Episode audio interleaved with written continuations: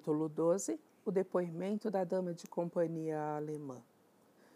Muitas vezes me é difícil compreendê-lo, Monvix. O que estava tentando fazer? Observou Buck a Poirot com curiosidade.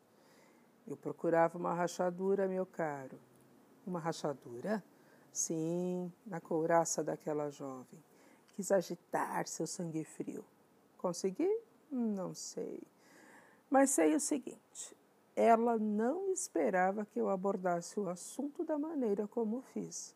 Você suspeita dela. Mas por quê? observou Buck vagarosamente. Ela parece uma jovem muito atraente, a última pessoa no mundo que poderia envolver-se num crime como este. Concordo, ela é fria, parece não ter emoções.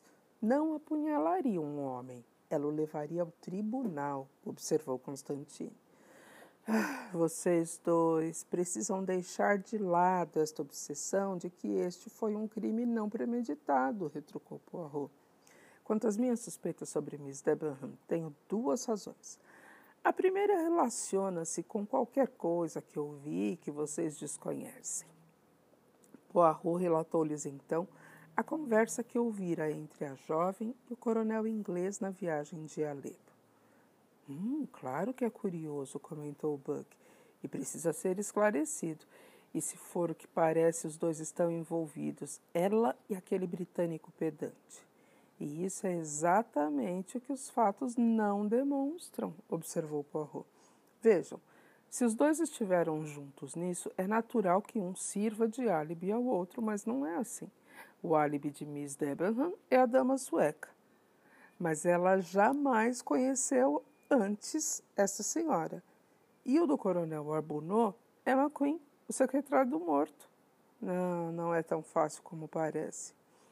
Você disse ter duas razões para suspeitar dela, lembrou Buck. Ah, exclamou Poirot com um sorriso.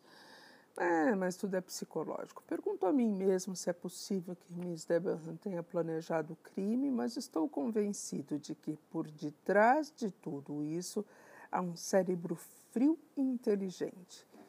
Miss Debenham responde à descrição. A Craig está enganado. Não consigo imaginar esta inglesinha como uma criminosa, observou Buck. Bom, retrucou Poirot, pegando o último passaporte.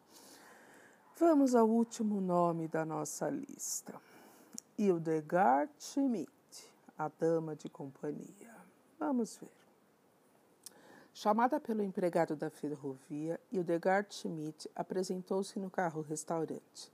O detetive fez-lhe um sinal para que se pusesse à vontade.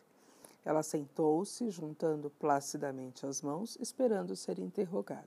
Parecia calma, responsável, embora não muito inteligente. O método usado por Poirot com Hildegard Schmidt foi exatamente o oposto do que utilizara com Miss Debenham. O detetive mostrou-se bondoso, colocando a mulher à vontade. Em seguida, após ter feito com que ela escrevesse seu nome e endereço, iniciou as perguntas em alemão. Queremos ouvir o máximo possível sobre a noite passada. Sabemos que não dispõe de muitas informações sobre o crime em si, mas a senhora pode ter visto ou ouvido alguma coisa de algum valor para nós, compreende? A mulher pareceu não entender bem. Sua expressão permaneceu de ignorância. Não sei de nada, monsieur. Bem, por exemplo, sabe que sua patroa mandou-a chamar na noite passada. Ah, isso sim. Lembra-se da hora? Não, monsieur. Eu estava dormindo, o senhor sabe, quando o camareiro veio me chamar. Sim, sim. Era comum a senhora ser chamada dessa maneira? Não, era raro. Madame la Princesse sempre exige certa atenção à noite. Às vezes não dorme bem. É, bien. Então a senhora foi chamada e levantou-se. Vestiu um hobby? Não, senhor. Eu não iria de hobby à frente da patroa. As, ainda assim é um bonito hobby vermelho, não? É um hobby azul marinho de flanela, senhor. Ah, continue. Foi apenas uma brincadeira de adivinhar. Assim, a senhora atendeu a princesa e fez o quê ao chegar lá? Fiz uma massagem, monsieur, e li para ela em voz alta. Não leio bem, mas Sua Alteza diz que é bom, pois assim consegue dormir.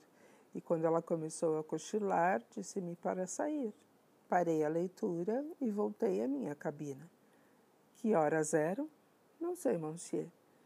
Bem, quanto tempo ficou com a princesa? Cerca de meia hora, monsieur. Bem, continue. Primeiro, coloquei sobre Sua Alteza uma coberta que levara da minha cabina. Apesar do aquecimento estar ligado, fazia muito frio. Arrumei cuidadosamente a coberta e ela me desejou uma boa noite. Servi-lhe água mineral, apaguei a luz e deixei a cabina. Então, nada mais, monsieur. Voltei à minha cabina e adormeci. Encontrou alguém no corredor? Hum, não, monsieur. A senhora não viu, por exemplo, uma mulher de robe vermelho com dragões bordados? Infelizmente, não, senhor. Não havia ninguém a não ser o condutor. Todos dormiam. A senhora viu o condutor? Sim, monsieur. O que ele fazia? Vinha saindo de uma das cabinas. O quê? perguntou Buck, inclinando-se para a frente. Qual delas? Hildegard Schmidt pareceu atemorizada. Poirot lançou um olhar de repreensão ao amigo. Naturalmente, observou Poirot, o condutor tem de atender os chamados durante a noite. Lembra-se de qual cabina era? Hum, mais ou menos no meio do vagão, monsieur, a duas ou três portas da cabina da princesa. Conte-nos, por favor, onde era e o que aconteceu. Ele quase esbarrou em mim, monsieur. Foi quando eu levava a coberta da minha cabina para a da princesa.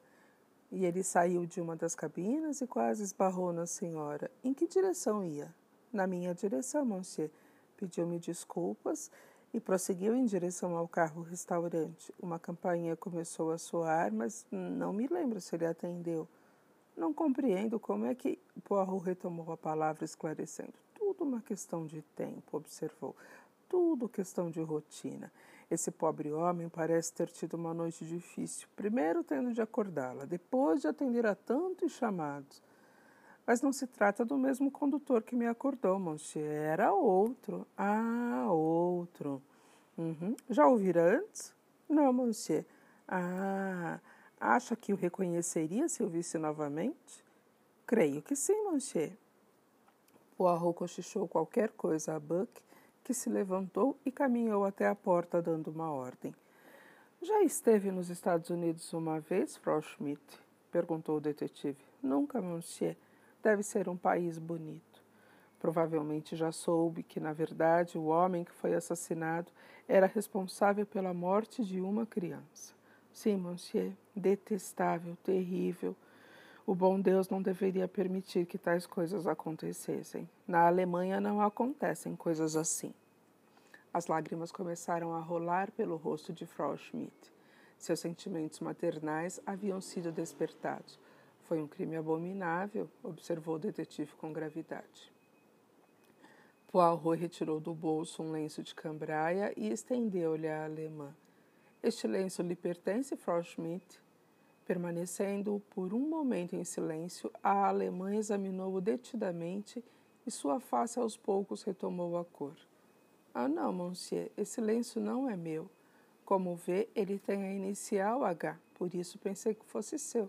Ah, monsieur, esse lenço só pode ser de uma lady. É muito caro, bordado à mão. Deve ter sido comprado em Paris.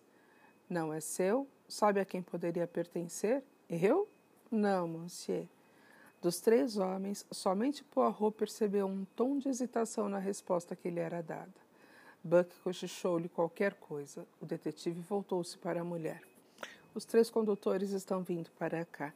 A senhora poderia fazer o favor de mostrar qual deles esbarrou na senhora quando levava a coberta para a princesa?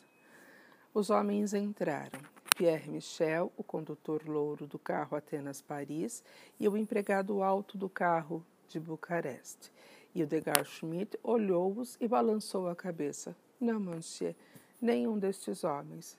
Nenhum deles foi o que vi na noite passada. Mas são os únicos condutores do trem. A senhora deve estar enganada. Estou bem certa, monsieur. Todos são altos, grandes. O homem que viera baixo e moreno. Tinha um pequeno bigode. Sua voz, ao pedir desculpas, pareceu de mulher. Lembrou-me, lembro-me bem dele, monsieur.